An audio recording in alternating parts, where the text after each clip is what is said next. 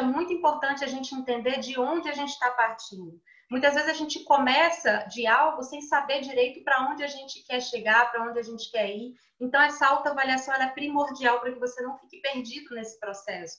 Principalmente as pessoas que vão passar pela mentoria por mim. Eu quero muito saber qual é a área de atenção que você quer dar. Por isso, faça essa autoavaliação com honestidade com você. Eu acho que parte muito do princípio nós sermos honestos com nós mesmos, para que a gente consiga construir com honestidade também coisas dentro de nós, tá?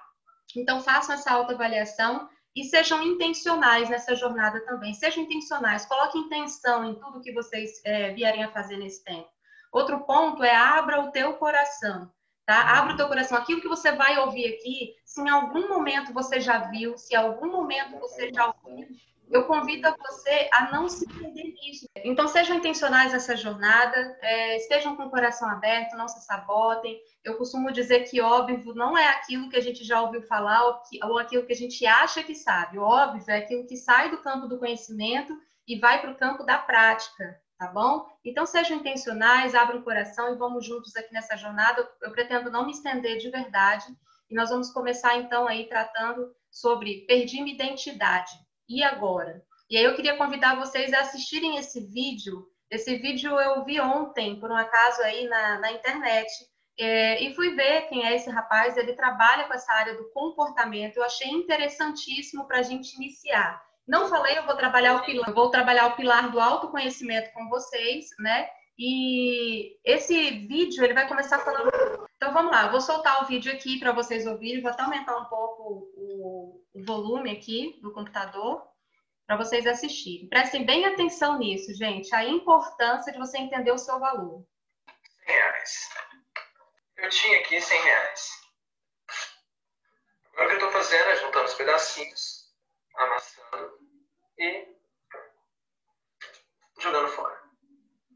Me conta, quem é que rasga dinheiro? Ninguém. Nem quem tem demais, nem quem tem de menos. Afinal, o dinheiro tem uma utilidade e, inclusive, é crime rasgar o papel moeda. A grande questão é: a nota de 100 reais que eu apresentei no início está aqui, ó. Essa é a nota de 100 reais. A nota que eu rasguei é essa daqui. O que está escrito nela? Sem valor. Pelo que eu saiba, ninguém tem uma tatuagem na testa escrito sem valor. Porque quando não há uma percepção de valor, nós somos rasgáveis, amassáveis e também descartáveis. Será que seria verdadeiramente necessário uma tatuagem para demonstrar a falta de percepção de valor? Ou através dos comportamentos e reações que cada um carrega e demonstra, isso não fica claro que eu não sei o meu valor, por isso eu permito ser tratado, ser tratada assim. Nessa mesma perspectiva, observe que a nota verdadeira não tem escrito de forma escancarada com valor. Porque valor não é aparência, valor é essência. Valor não é parecer, e sim ser. O quanto, sinceramente, você sabe hoje quem é você. O quanto, sinceramente, você sabe quais são os seus valores. Como dizia Gaspareto, a vida te trata como você se trata. Se você não sabe quem é você e quais são os seus valores, quais prováveis resultados você vai ter? Antes de se responder quanto a esse questionamento, vamos entender que resultados são as consequências das nossas escolhas e que tudo aquilo que escolhemos reflete as nossas preferências e o nosso senso e a nossa percepção de valor. Então, se eu escolho algo bom para mim, é porque eu me vejo merecedor disso. Agora, se eu escolho algo ruim para mim. Preciso falar mais? Então, não saber quais são os seus valores e quem é você é o maior prejuízo que você ainda tem na sua existência. Então, se você não sabe quem é você e não sabe os seus valores, é bem provável que você se meça pela forma que o outro te trata e não pela forma que você aceita ser tratado ou tratada. É possível que você se identifique, por exemplo, por uma rejeição em que reflete a escolha e preferência do outro. E como eu já trouxe em outros momentos, a quem prefira catuar bavinho, cada um tem a ressaca que merece. A escolha do outro indica a preferência do outro e não o meu valor. Porque quando eu sei o meu valor, eu respeito que o outro tem o direito de me querer, de não me querer. Agora, uma coisa que eu jamais aceitaria, enquanto consciente do meu valor e de quem eu sou, é ser rasgado, amassado e descartado. Uma coisa que não faz nem um pouco de sentido para quem já carrega consciência dos próprios valores é se sentir ofendido por algum palpite ou opinião. Ah, como diz Eleanor Roosevelt, ah, você só é ofendido com seu próprio consentimento. E quando eu sei meu próprio valor, a pessoa tem uma opinião. Agora, eu vou vestir aquilo que me cabe. Porém, eu sei meu número. Então entenda que antes de falar que alguém está te desvalorizando e não te Oi, pessoal, desculpe aí, travei. Só autorizar o pessoal que está entrando aqui depois, tá? Tratando bem, lembre-se que você pode não ter uma tatuagem na testa escrito sem valor, mas que a partir do momento que você escolhe permanecer onde não te cabe, onde te machuca, isso indica que você não percebe o seu próprio valor e quer que o outro perceba. A gente pode chamar isso de hipocrisia, mas também pode chamar de projeção. Então, sim, é mais fácil revoltar contra o outro do que olhar para nós mesmos. É exponencialmente mais simples e saudável sermos nós a mudança que nós queremos ver no mundo. Fazer por nós mesmos o que cobramos do outro. Porque se eu não me amo, como eu vou reconhecer o amor que o outro me oferece? Se eu não me valorizo, como eu vou reconhecer que o outro valoriza? Se eu não me respeito, como eu vou reconhecer o respeito do outro?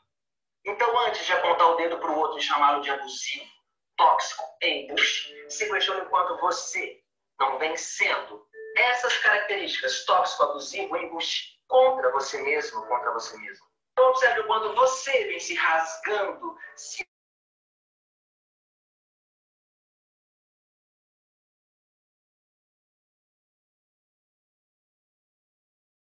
processos terapêuticos ou investir em autoconhecimento, acha caro. Sabe por que você acha caro investir em você? Porque você se tem uma pessoa barata e quer que alguém te valorize?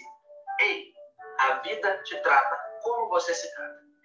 Então pare agora de vestir o vitimismo, essa autopiedade, achando que o mundo está contra você, que você não nasceu para ser feliz. Pare agora de se identificar com isso, porque você está se vendo como problema e não como a solução que é. Se você não se vê como a solução, é porque você não acredita em você, você não se dá crédito. E se você não se dá crédito, você nunca vai se permitir ser feliz, porque acredita que a felicidade está fora e não dentro. E como a felicidade está dentro, então descubra-se, saiba que você é, saiba os seus valores empodere-se. Lembre-se que se seu empoderamento destrói ou humilha alguém, não é empoderamento, é vingança. E se você carrega a necessidade de se vingar, é porque você também não sabe o seu valor e acha que valor é sobreposição. Não. Valor e empoderamento é amar o próximo como ti mesmo. Então lembre-se que, diferente daquele papel que eu rasguei e descartei, você é um ser humano com a eterna oportunidade de crescer, desenvolver e evoluir. Eterna oportunidade de recomeçar. Você não é o que te acontece, você é o que escolhe fazer aquilo que te acontece. Eu te admiro por ter chegado até aqui se admire também. Eu acredito em você. Acredite também. Faz toda a diferença.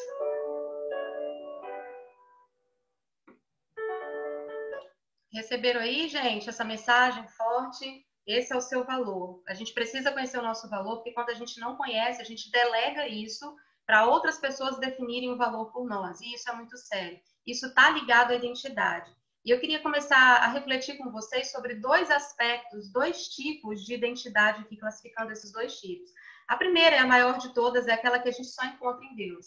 E é aquela que, assim, não é só saber que você é filho de Deus mediante a aceitação do sacrifício de Cristo, não. É aquele que aceita isso, mas anda como filho. Eu sempre quero trazer o conceito da prática, querido, não daquilo que você sabe, mas daquilo que você faz, daquilo que você leva, daquilo como você anda.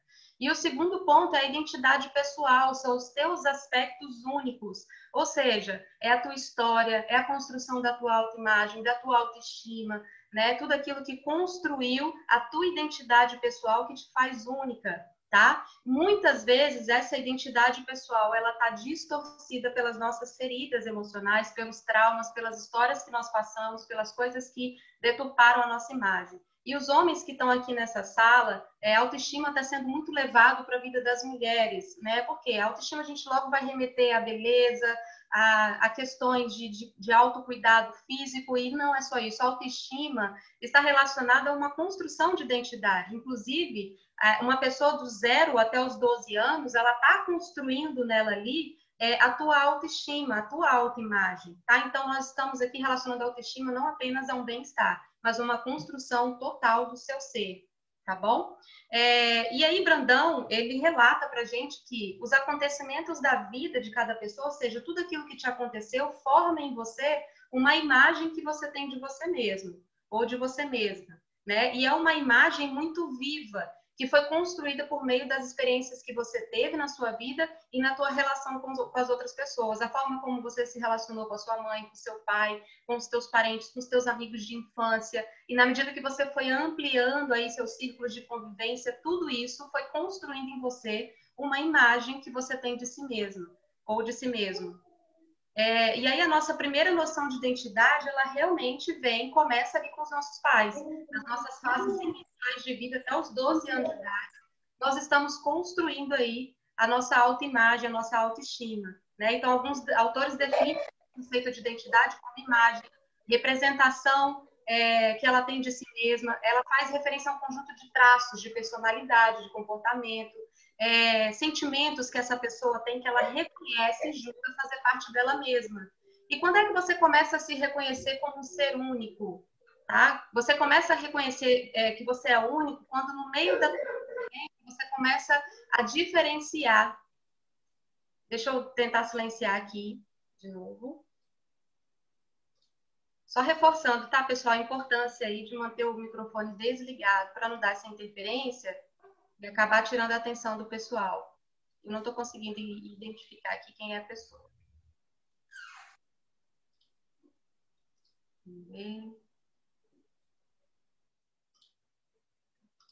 Bom, acho que mutou, né?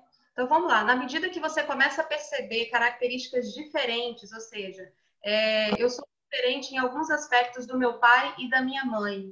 E aí você começa a se enxergar como uma pessoa única. Então tem muitas coisas que você vai enxergar que você se parece com seus pais, mas tem coisas que você vai começar a perceber que você não se parece. E isso começa, a você começa a se perceber como uma pessoa única, diferente, tá?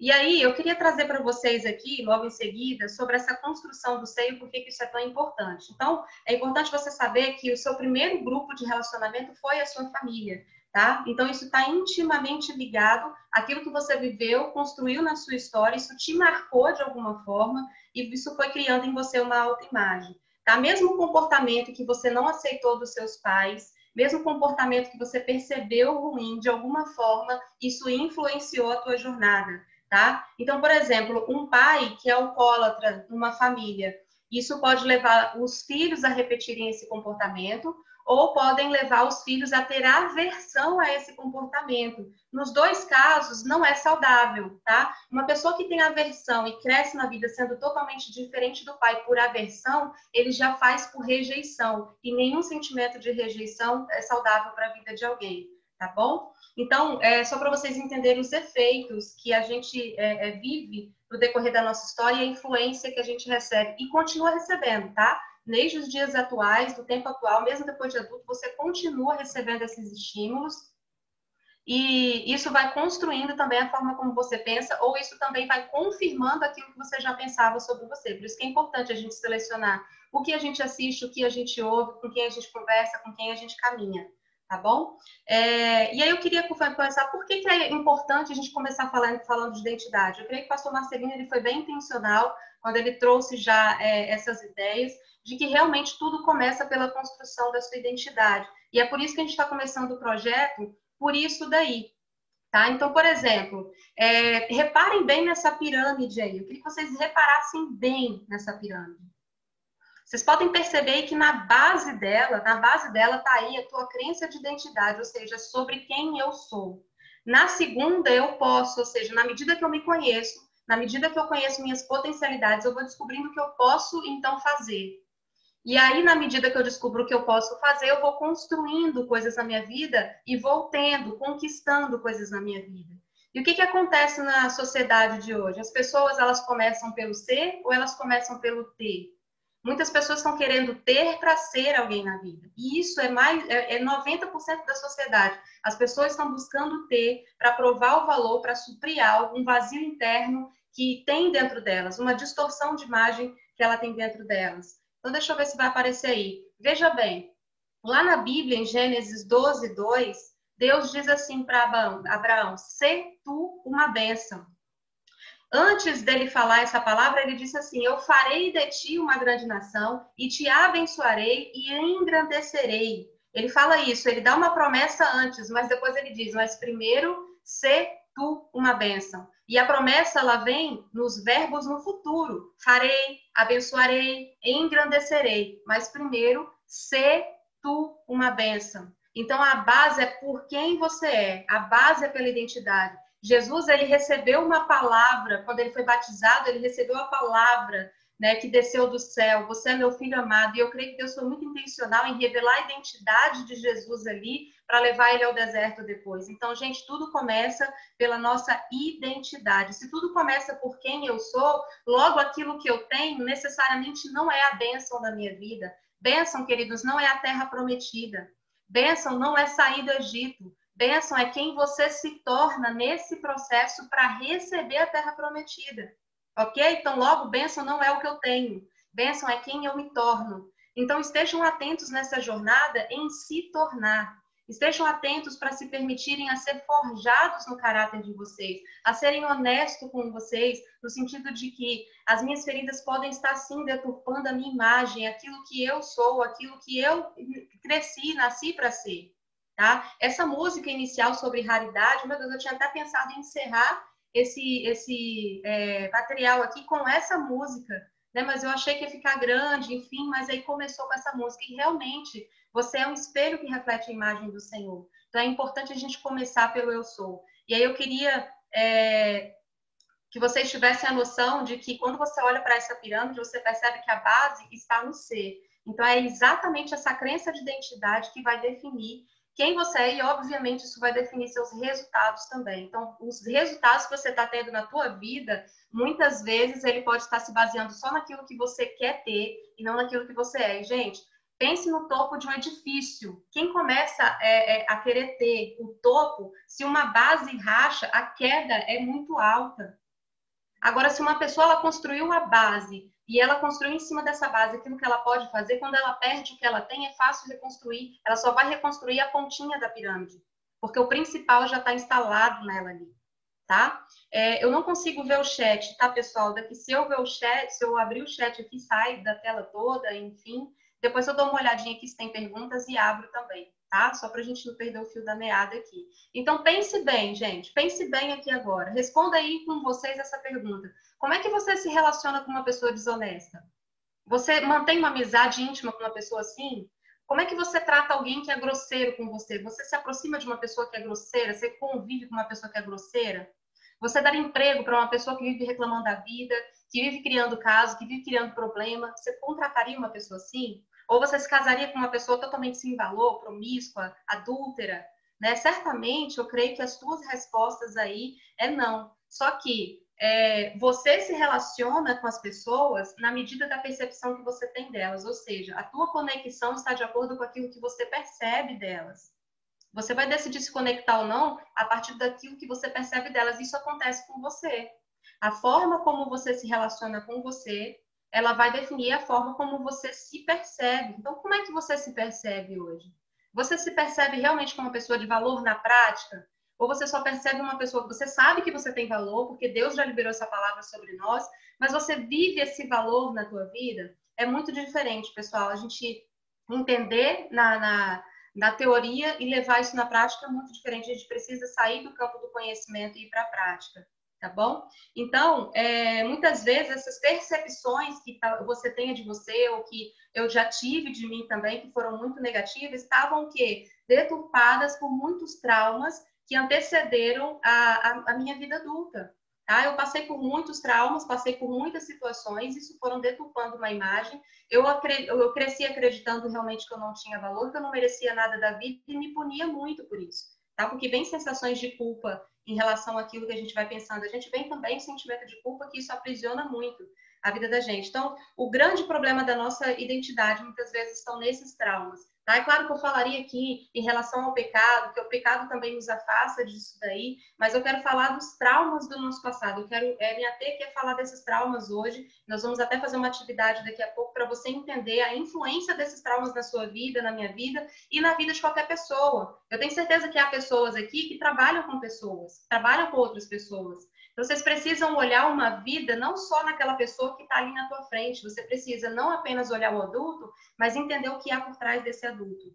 Tá? Então, quero te dizer é, nessa noite aqui, queridos, que se você, um alerta para você aqui, se você é um tipo de pessoa que costuma comprar coisa demais, que muitas vezes você nem tem necessidade, mas você vive comprando. Se você vive fazendo curso, mais curso, mais curso, coisas e coisas, mas você nunca se sente pronto, preparado para fazer aquilo que Deus já te chamou, ou para aquilo que você sabe que você tem que fazer. Se você se compara demais com os resultados de outras pessoas e você acha que as pessoas sempre são melhores que você, que você nunca se sente suficiente, que você vive dependente emocionalmente, às vezes, da opinião de outras pessoas para dar start nos seus projetos, vive buscando crescimento profissional. Tem gente que está dentro de empresa querendo crescer, crescer, crescer, ser reconhecido para se sentir valorizado. Se você passa por algumas dessas situações, tem outras. Eu preciso te dizer uma coisa: sua identidade ela não está bem definida, tá? Porque tudo isso aqui não é sobre você, é sobre o que você quer ter, tá? Então é bom a gente partir desse princípio de sermos honestos com nós mesmos. Será que há questões que merecem a minha atenção hoje, aqui nessa noite? Nesse processo, nessa jornada de três meses, tantas coisas que eu vou ouvir, e eu preciso avaliar quais são as questões que merecem a minha atenção, que merecem o meu cuidado. E aí eu queria trazer para vocês aqui é, sobre essa pesquisa que foi desenvolvida lá nos Estados Unidos, que se chama As Experiências Adversas da Infância. Esse teste, que se chama ACE, ele foi desenvolvido por uma equipe de pessoas lá é, e ele foi baseado em traumas mais comuns, ou seja, existem outros tipos de traumas, é, diferentes do que vocês vão ver aqui hoje, mas esses foram os mais comuns baseado na, naquilo que eles foram vivenciando lá. E aí eu vou citar para vocês aqui 10 tipos de traumas de infância, tá? Que foi é, pesquisado por eles lá, sendo que cinco desses traumas são traumas pessoais, ou seja, pessoas, pessoas que responderam a pesquisas passaram por esses tipos de traumas, aconteceu com elas. E os outros cinco estão relacionados aos membros da família, ou seja, aconteceu com membros da família dele e ele viu, ele presenciou isso acontecendo com os membros da família. E cada tipo de trauma conta um ponto, e vocês vão fazer essa atividade daqui a pouco. O que eu quero salientar também é que essa pesquisa envolveu 17 mil pessoas, pessoal, e que não eram pobres, eram pessoas, não eram pessoas sem escolaridade, não eram pessoas que moravam em periferia, pelo contrário, foram pessoas com boa formação, com bons empregos, pessoas que estavam bem ajustadas e bem sucedidas na vida profissional delas, só que todas elas estavam acometidas por problemas emocionais, de saúde e de comportamento. Por quê? Todas elas estavam acometidas por experiências adversas na infância, tá? E vocês vão ver a influência dessas experiências. O que, que vocês vão fazer agora?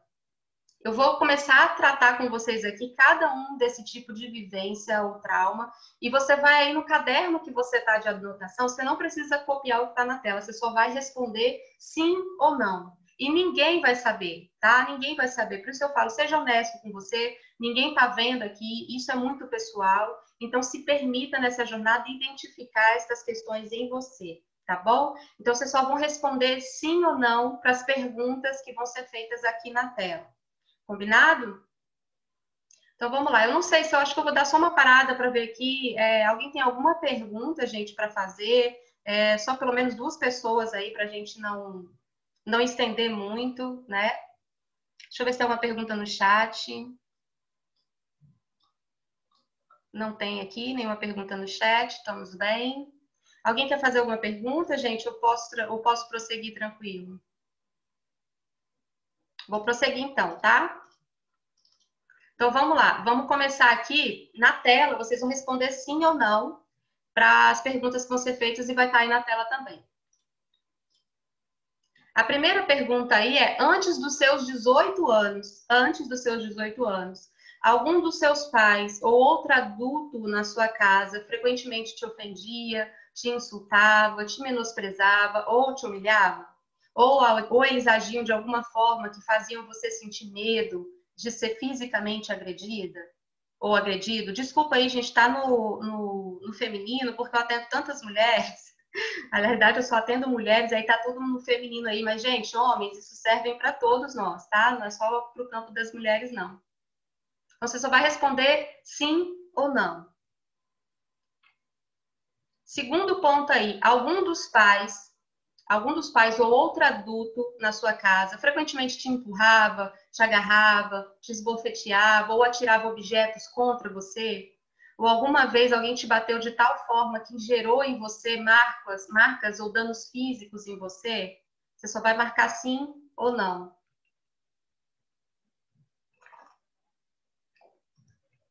Terceiro ponto aí, algum adulto ou alguma pessoa, pelo menos cinco anos mais velha que você, alguma vez tocou você indevidamente, acariciou você indevidamente, ou levou você a tocar o corpo deles de forma sexual, ou tentou, ou teve relações sexuais com você, sejam honestos, tá? É só sim ou não. Quarto ponto, você se sentia frequentemente aí que ninguém na sua casa te amava? Ou pensava que você era importante, especial para eles, você não se sentia suficiente amado, importante ou especial para eles, ou em sua família as pessoas não se preocupavam pelo seu bem-estar ou pelo bem-estar um do outro, eles não se sentiam próximos ou nem se apoiavam uns aos outros, faltou esse apoio? Sim ou não? Cinco aí, sentia frequentemente que você não tinha o suficiente para comer, você tinha que usar roupa suja e não tinha ninguém que protegesse você na sua infância. Ou seus pais também estavam muito bêbados, ou eles estavam drogados para cuidar de você, para te levar ao médico caso você precisasse. Sim ou não?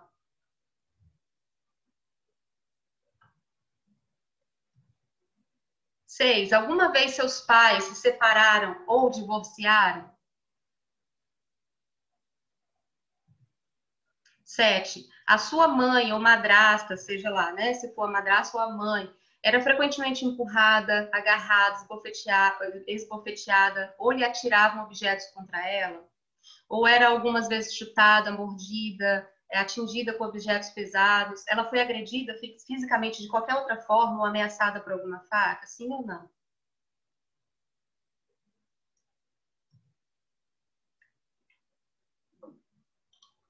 Você viveu com alguém alcoólatra ou que usasse drogas? Sim ou não? Nove. Algum dos membros da família sofria depressão ou perturbações psicológicas? Ou algum dos membros de família teve tentativas de suicídio? Pessoal que está entrando agora aí, vai tirando o áudio para não atrapalhar da interferência. E 10. Algum dos membros da família foi preso? Sim ou não? O que, que você vai fazer agora? Você vai somar aí é, quantos sim você teve.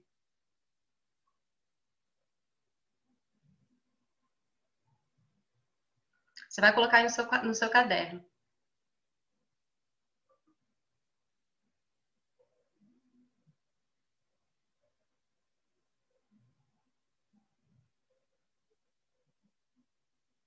Muito bem.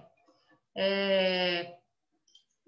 Vamos continuar aqui, vocês vão entender. Só me conta sim, você respondeu, coloca aí no seu caderno e vamos entender o resultado dessa pesquisa.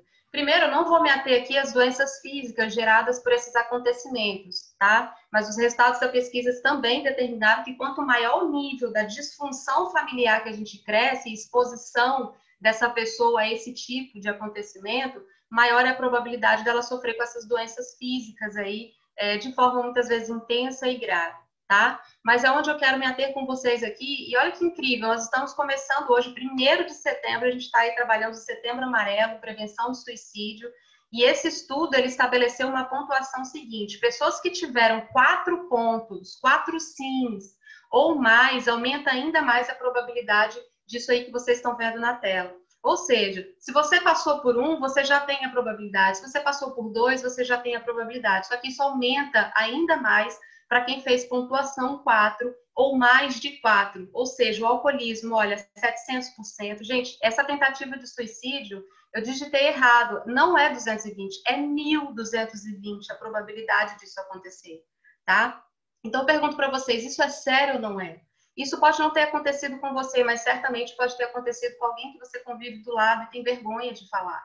E a gente precisa ter a liberdade de falar sobre essas coisas, tá? Eu sei que é muito pessoal, mas a gente precisa também ter a liberdade, porque a cura ela vem, ela vem pelo falar, ela vem por, por expor, não publicamente, não expor para qualquer pessoa, tá? Não é isso, é sempre no lugar certo.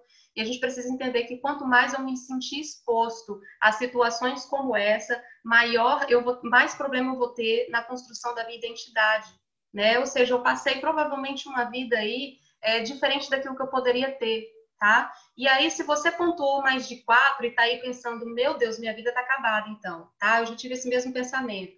Eu queria dizer para vocês abertamente que eu tive pontuação 7, tá? Então, que, ah, Daiane, quer dizer que você é melhor? Não, não é porque eu sou melhor, não. Como eu falei para vocês no início, eu só sou uma improvável nas mãos do Senhor, que experimentou a cura dele, mas que também experimentou a cura do processo, tá? Eu experimentei a cura do processo, de me permitir viver aquilo que eu precisava viver, para desconstruir todas essas feridas da minha vida, para reconstruir a verdadeira identidade sobre a minha vida, tá?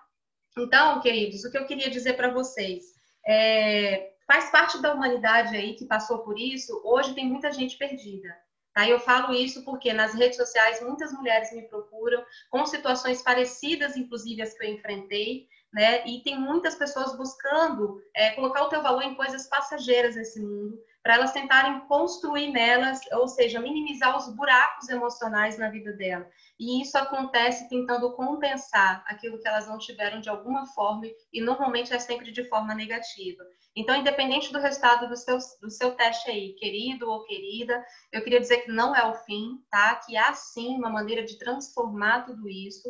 E eu queria dizer para vocês honestamente também que há áreas que só Jesus pode transformar. Tá? Há algumas questões muito profundas da alma de uma pessoa que só ele tem a capacidade de sondar. Davi, quando ele fala lá em Salmos, Senhor, tu sondas o meu interior e conhece tudo ao meu respeito. Sonda é a qualidade daquilo que vai lá no interior e a olho nu a gente não consegue enxergar. Precisa de uma sonda. Essa sonda só quem é capaz da alma, só Deus é capaz de fazer. Tá? Então, por isso é importante sim se submeter ao senhorio e ao cuidado de Jesus nas nossas vidas. Mas há questões que eu posso fazer? Há questões que você pode fazer. Deus dotou você também de capacidades para isso e de profissionais para te ajudar também em relação a isso tá? Existe a sua parte, a parte que você pode fazer e permitir a ajuda de Deus junto com você. O primeiro é permitir. Sem a tua permissão, nada vai acontecer. Sem a tua permissão, nem Jesus faz. Quem sou eu ou quem será ou qualquer mentor que vier ter com vocês, quem somos nós sem a tua permissão? Segundo ponto é aceitar, aceitar verdades sobre você, aceitar verdades que você vai ouvir, aceitar confrontos que você possa vir ouvir, Tá? Eu costumo dizer que as maiores mudanças na minha vida não vieram pelo passar de mão na minha cabeça. As maiores mudanças na minha vida foi quando eu fui mais confrontada, foi onde eu fui mais transformada. Então você precisa buscar, que é o que vocês já estão fazendo aqui, receber, aprender, mudar e repartir. Ou seja, Deus quer fazer em você para fazer através de você, não vai ficar só em você, não. Se você permitir, Ele vai fazer através de você também. Tá bom? É, e aí eu quero entrar nesse pilar do amor de Deus, que é, a hora, é o momento aqui que a gente vai é, começar a travar. Esse é o maior pilar para você levar em conta, para você desconstruir as suas feridas que foram feitas na tua alma e começar a reconstruir as verdades que há na Bíblia. A música até fala aí, olha, nada, nada mudou. Tudo que te aconteceu não muda o início. Tudo que aconteceu não muda o início. E qual é o início? Antes de você nascer, tá? Antes de você nascer da barriga da sua mãe, desde a barriga da sua mãe, Deus te escolheu. Isso aqui não é da ele que está falando. Isso aqui quem está falando é a Bíblia. É Deus que está falando para você. Eu te escolhi, mas eu não te escolhi só para nascer. Eu te escolhi para uma vida inteira. Eu te escolhi para uma vida de propósito. Eu te escolhi para uma vida de missão, para uma vida abundante. Deus te escolheu. A sua história é, tem um propósito. Deus não desperdiça nada, queridos. Qualquer coisa, qualquer pingo da tua história, Ele não vai desperdiçar ele vai usar para a glória dele, tá? E eu queria dizer para vocês que na história da Bíblia também tem esse personagem José. José ele foi ferido pelos seus próprios irmãos porque ele compartilhou um sonho. Ele compartilhou um sonho e por inveja seus irmãos feriram ele. Ele foi ferido por membros da família. Mas foi justamente por interpretar os sonhos de Faraó que ele recebeu autoridade sobre toda a terra do Egito e foi promovido. Ou seja, ele foi ferido por um sonho e foi promovido por um sonho. Então, quero dizer para vocês aqui nessa noite, no mesmo lugar da tua ferida, Deus te levanta e te promove também. E eu quero que você diga um amém aí onde você está na sua casa agora. Amém. Eu recebo essa verdade sobre a minha vida. Aonde você foi ferida, Deus vai te levantar e vai te promover também. E aí eu queria te convidar a ter a mesma convicção de Davi a partir disso daí. Quando ele diz assim: Eu te agradeço, meu Deus, eu te agradeço por me teres feito de um modo tão extraordinário. As tuas obras são maravilhosas e eu sei disso muito bem. Cara, que convicção é essa que Davi tem? De saber que ele é extraordinário, de saber que ele é maravilhoso. Né? Então eu queria começar a, a, trazendo essa reflexão. Davi ele começa a primeira frase aí: Eu te agradeço. E aí, olha isso aí, gente. Presta atenção nisso. Recebe isso daí. Eu te agradeço. A palavra gratidão no hebraico toda é, significa literalmente ação de graças, ou seja, é a atitude de receber graça. Logo, gratidão não é o que você fala, gratidão é a tua atitude de receber essa graça. E o que, que é graça? É favor imerecido. Então, quem não recebe graça atrai o juízo para a própria vida. E qual é o significado disso? Jesus ele entregou a vida dele é, para salvar pessoas. E a gente recebe essa salvação por meio da aceitação dele, como uma representação de receber essa graça, porque Deus, Jesus deu a vida dele pela graça, pelo amor e pela graça. Logo, quando a gente não recebe essa graça, a gente atrai juízo para a nossa vida. E a gente pode levar isso para tudo nessa vida. Gratidão sela a bênção em você. Quando você não agradece, isso não é teu ainda. Se você tem um carro e você nem agradeceu por ele ainda, você não tem nem atitude de gratidão, você pode viver com medo de perder esse carro, você nem selou a bênção por falta de gratidão. Isso aconteceu lá nos dez leprosos, quando só um voltou para agradecer. Ele recebeu por completo a bênção, que não foi só da cura, mas também da salvação. Então a gratidão ela precisa ser expressa não pela tua boca, mas pela tua palavra. Leva essa verdade para a tua vida, leva essa chave para a tua vida. E outra convicção que Davi tinha, tuas obras são maravilhosas. Ele estava falando de quem? Ele estava falando dele. Eu sou uma obra maravilhosa. E aí, quando a gente vai lá para Gênesis 1,31, tudo que Deus fez era bom? Não, gente, era muito bom.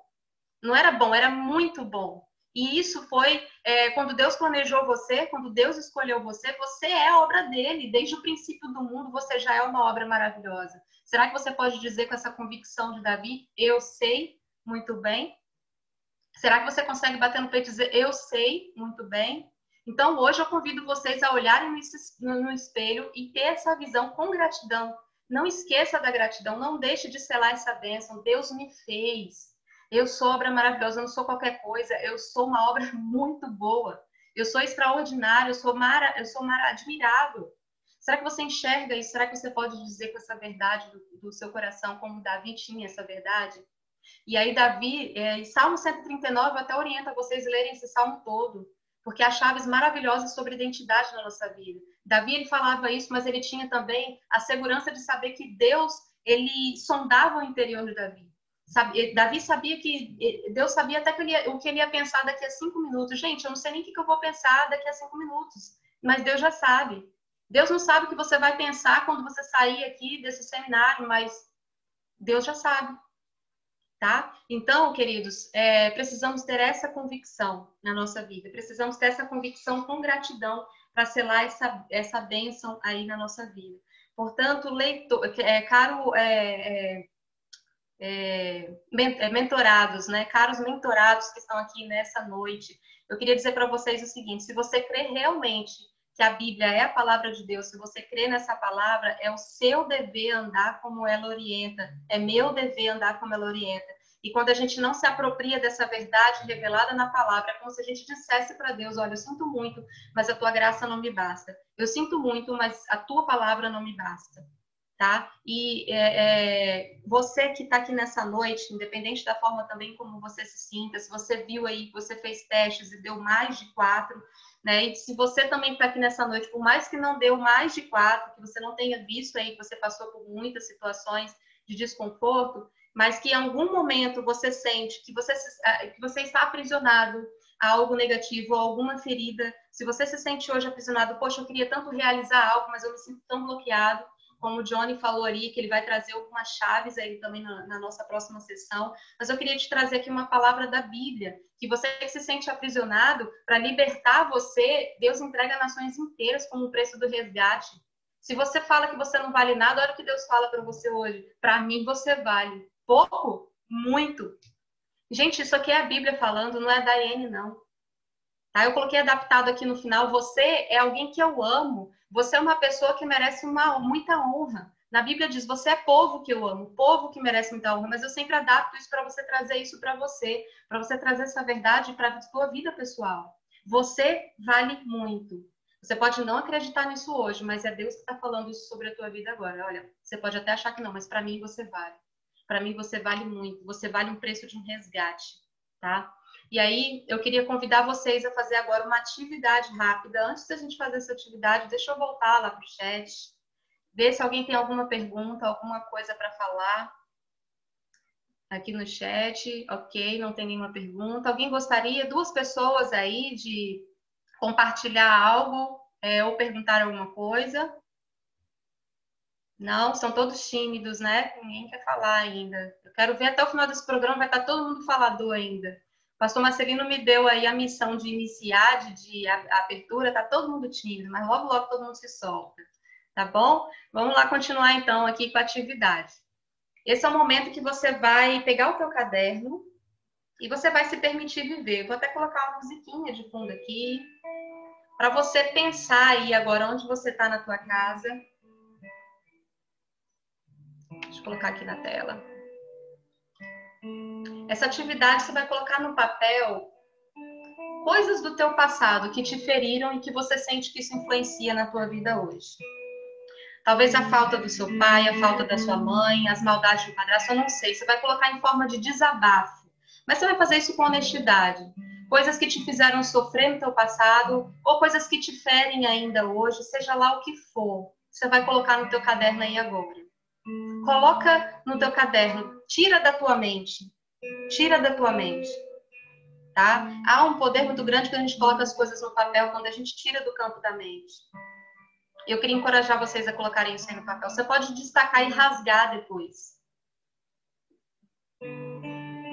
Eu vou dar dois minutinhos para vocês fazerem.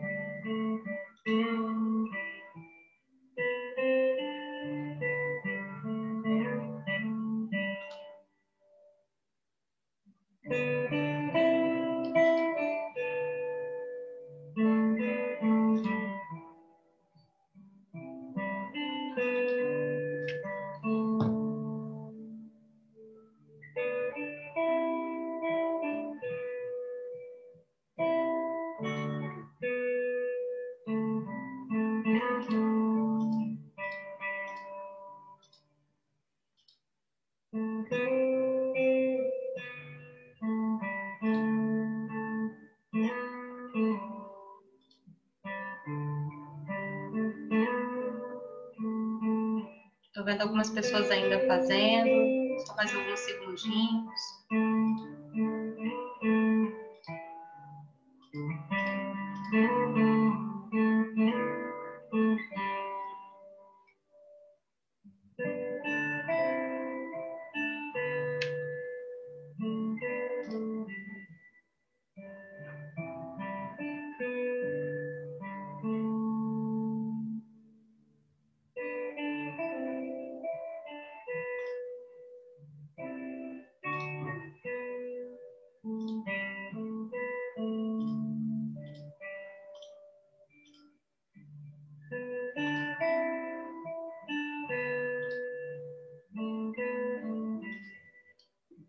Então, vamos dar sequência.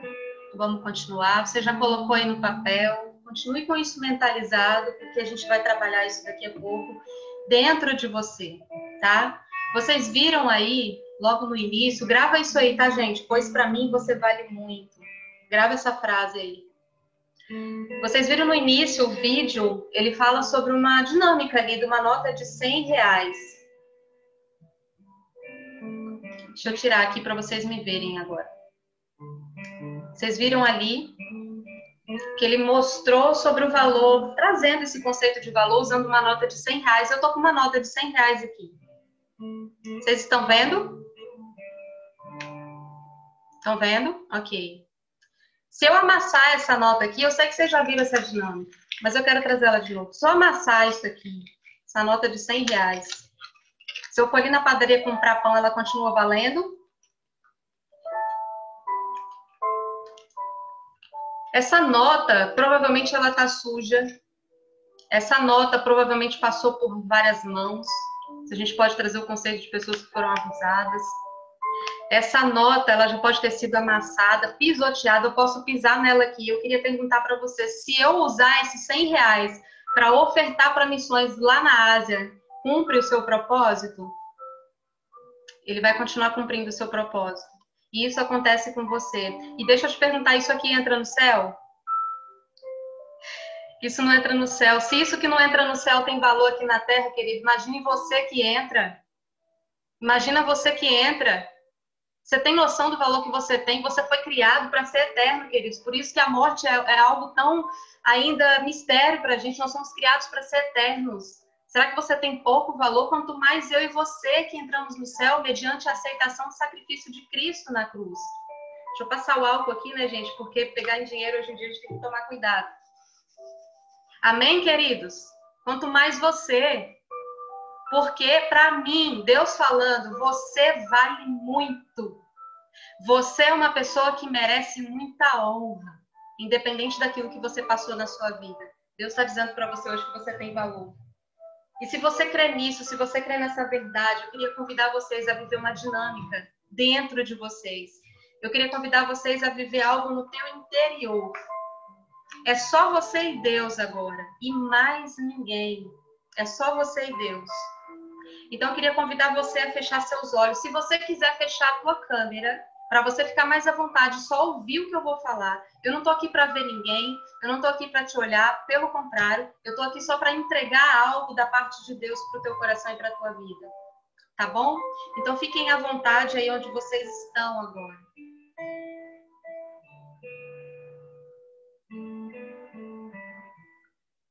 Eu vou fechar minha câmera aqui porque eu, eu realmente não estou aqui para olhar para você.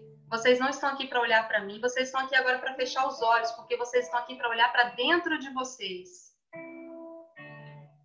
Então, permita agora viver dentro de você aquilo que Deus quer te conduzir agora, queridos, para uma experiência inesquecível na sua vida. Então, abra o teu coração agora e feche os teus olhos. Puxa uma respiração agora muito profunda e relaxa aonde você está. Relaxa aí aonde você estiver, solta os músculos tensos do seu corpo, relaxa em Deus.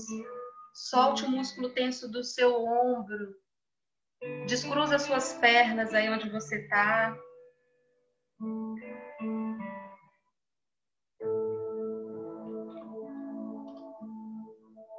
Solta os seus braços solta o seu tórax, seu abdômen, se tiver contraído, solta o teu abdômen também, relaxa. Mantenha-se acordado, relaxado, mas ouvindo o que eu estou falando, ouça a música e permita o que Deus quer fazer no teu interior. Então agora eu queria te convidar a imaginar, a usar a tua imaginação para viver tudo aquilo que Deus quer viver para tudo aquilo que Deus quer revelar em você. E agora comece a imaginar que você está dentro de um túnel. E lá no fundo desse túnel, no final dele, tem uma luz, uma luz branca. E você vai caminhando nesse túnel em direção a essa luz. Você vai andando, andando. E no final desse túnel você encontra uma porta. E você abre essa porta. E quando você entra nessa porta, você entra num lugar muito apertado, muito apertadinho. E esse lugar vai ficando cada vez mais apertado. E tá tão apertado que você abraça até as suas pernas, de tão apertadinho que tá esse lugar. E quando você percebe, você diminuiu de tamanho. Você diminuiu, diminuiu, foi ficando pequenininho, pequenininha, abraçando assim as suas pernas, ficando bem pequenininho, bem pequenininha. E você começa a perceber agora que você é um bebê na barriga da sua mãe. E você fala para esse bebê: você é aceito, você é amado, você é amada, você é lindo, você é linda. Eu tenho um plano lindo para você, incrível para você. Vem viver esse plano lindo, porque você é amado, você é muito amada. E de repente você vê um buraquinho branquinho e você começa a escorregar por esse buraquinho. E você sai desse lugar e você cai no colo de alguém. Você cai no colo fofo de alguém. Você cai no colo do aba. Você cai no colo do papai, do paizinho, do teu pai querido, Deus amado. Aquele pai que te ama de um jeito tão incondicional. E ele diz para você assim: vem viver comigo um plano maravilhoso. Vem viver comigo uma história de aventura. E você começa a crescer no colo desse pai, você já começa a querer engatinhar, a descer do colo desse pai. E você se sente tão seguro, você se sente tão segura, porque Deus segura na tua mãozinha, tão pequenininha, de bebê, e você olha para esse aba que te olha com tanto amor. Ele te olha com um olhar de pai, de aceitação, de que você é uma obra maravilhosa, de tão incrível que você é. E ele vai te ensinando a dar os primeiros passos. E você vai dando os primeiros passos com ele. Você aprende a andar, começa a chegar no seu primeiro aninho de idade. E aí você dá um abraço nesse pai. E ele olha para você nos seus olhinhos e diz assim: Minha filha, meu filho, eu te aceito incondicionalmente. Eu te aceito, eu te amo incondicionalmente. Você recebe esse amor. E você caminha mais uma vez de mãos dadas com esse aba. Você vai olhando para o olhar dele, se sentindo cada vez mais seguro, cada vez mais segura. Você vai ganhando idade, vai crescendo com ele. Agora você tem dois aninhos. E você para mais uma vez nessa jornada e você olha para os olhos dele. E você se sente seguro e segura olhando para ele. E você vai caminhando com ele, vocês vão caminhando juntos pela vida. E você vai vivendo a experiência de se sentir completamente amado. Completamente amada por quem você é. E agora você vai ficando maiorzinho, você vai crescendo. E você caminha olhando para os olhos dele, você se sente seguro. Você se sente segura nesse lugar, de mãos dadas com ele, Agora você dá mais um abraço nesse pai, dá mais um abraço nesse aba, aproveita esse momento. Dá um abraço nesse pai. Escuta o que o seu pai quer falar para você agora, você com cinco aninhos de idade. Permita que a tua mente agora fale aquilo que você precisava ouvir com cinco anos de idade. Escuta esse pai falar com você: Meu filho, eu te amo. Filha, eu te amo. Você aceita incondicionalmente. Você não precisa fazer nada, porque eu já te amo só por quem você é. Você não precisa fazer esse esforço todo, lutar com a força do seu braço, porque eu já te amo, eu já te aceito, eu já te aprovei. Escuta seu pai dizer, permita. E você sai desse abraço agora, desse aba, e você vai começando a se sentir mais segura, mais seguro. E você vai crescendo, caminhando ao lado dele, você vai crescendo, agora com sete aninhos de idade, ouvindo seu pai te falar coisas lindas sobre você. Eu te aceito, meu filho, eu te aceito, minha filha. Você não precisa fazer nada, nada. Você é amado, meu filho. Abraça esse pai e sente esse amor que cura qualquer experiência que você teve na sua infância, qualquer experiência adversa da sua infância. E você vai crescendo, caminhando com ele. E agora você tem nove aninhos de idade. E você começa a perceber que você usa roupas leves. Você começa a caminhar por uma estrada linda, leve, de mãos dadas com o papai, o perfeito amor. E você vai ficando mais velho, ficando mais seguro naquilo que você é. Porque você está de mãos dadas, firme com teu pai que te criou. E você vai andando agora com 10 anos de idade, você vai se sentindo amada, vai se sentindo amado. E você chega aos seus 12 anos de idade, você agora é um pré-adolescente, uma pré-adolescente. E agora eu vou te dar a última, a última chance de você permitir o que o teu pai quer falar, o que o teu aba quer falar para você com 12 anos de idade. Permita a tua mente te falar o que você, com 12 anos de idade, precisa escutar. Fala a respeito de como vai ser seu futuro, como seu futuro vai ser lindo, como seu futuro vai ser bom, maravilhoso.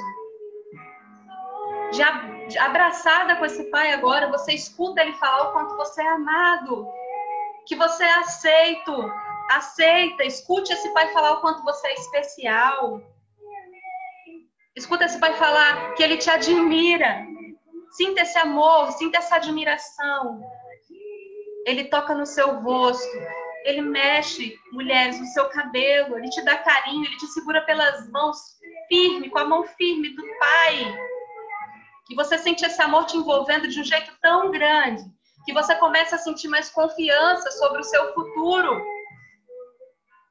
Você está pronto, você está pronta para viver esse futuro. E esse futuro, queridos, é agora. Esse futuro é hoje. Se você está aqui hoje, você não veio à toa. Seu pai te trouxe aqui e você está com ele.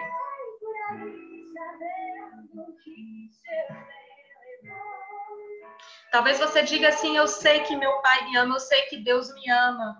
Mas se você realmente soubesse disso, você não estaria vivendo esse processo de se culpar tanto, de se colocar tão para baixo. Se isso realmente tivesse vívido dentro de você, você não ia se sentir tão mal, você não ia se culpar tanto, você não teria uma autoestima baixa tão grande.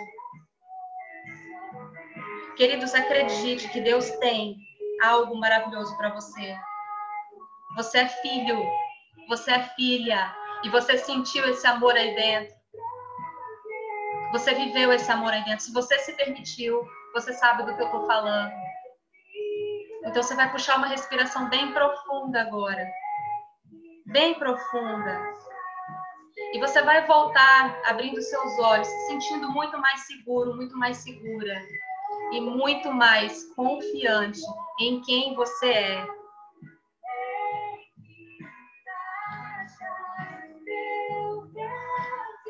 No seu tempo, no seu tempo.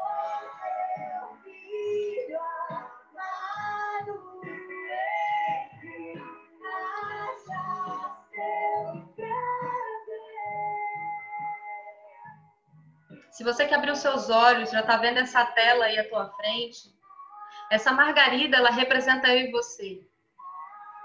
Essa margarida, ela tem falhas. Essa margarida, ela tem algumas feridas, ela tem algumas marcas. Mas essa margarida não perdeu a essência de margarida. Essa margarida, ela não deixou de ser a imagem semelhança do Criador porque ela falha ou porque ela tem feridas. Ela continua sendo a imagem e semelhança do Criador, ela continua merecendo sol, ela continua tendo raízes, ela continua tendo a própria identidade de Margarida. E ela não perdeu a beleza de ser quem ela é. E isso acontece com você também. Portanto, queridos, Deus está dizendo para você nessa noite, para mim, você vale muito. E que você saia daqui com essa certeza. E que você continue nessa jornada com essa certeza de construção, desconstrução e reconstrução da verdade sobre você.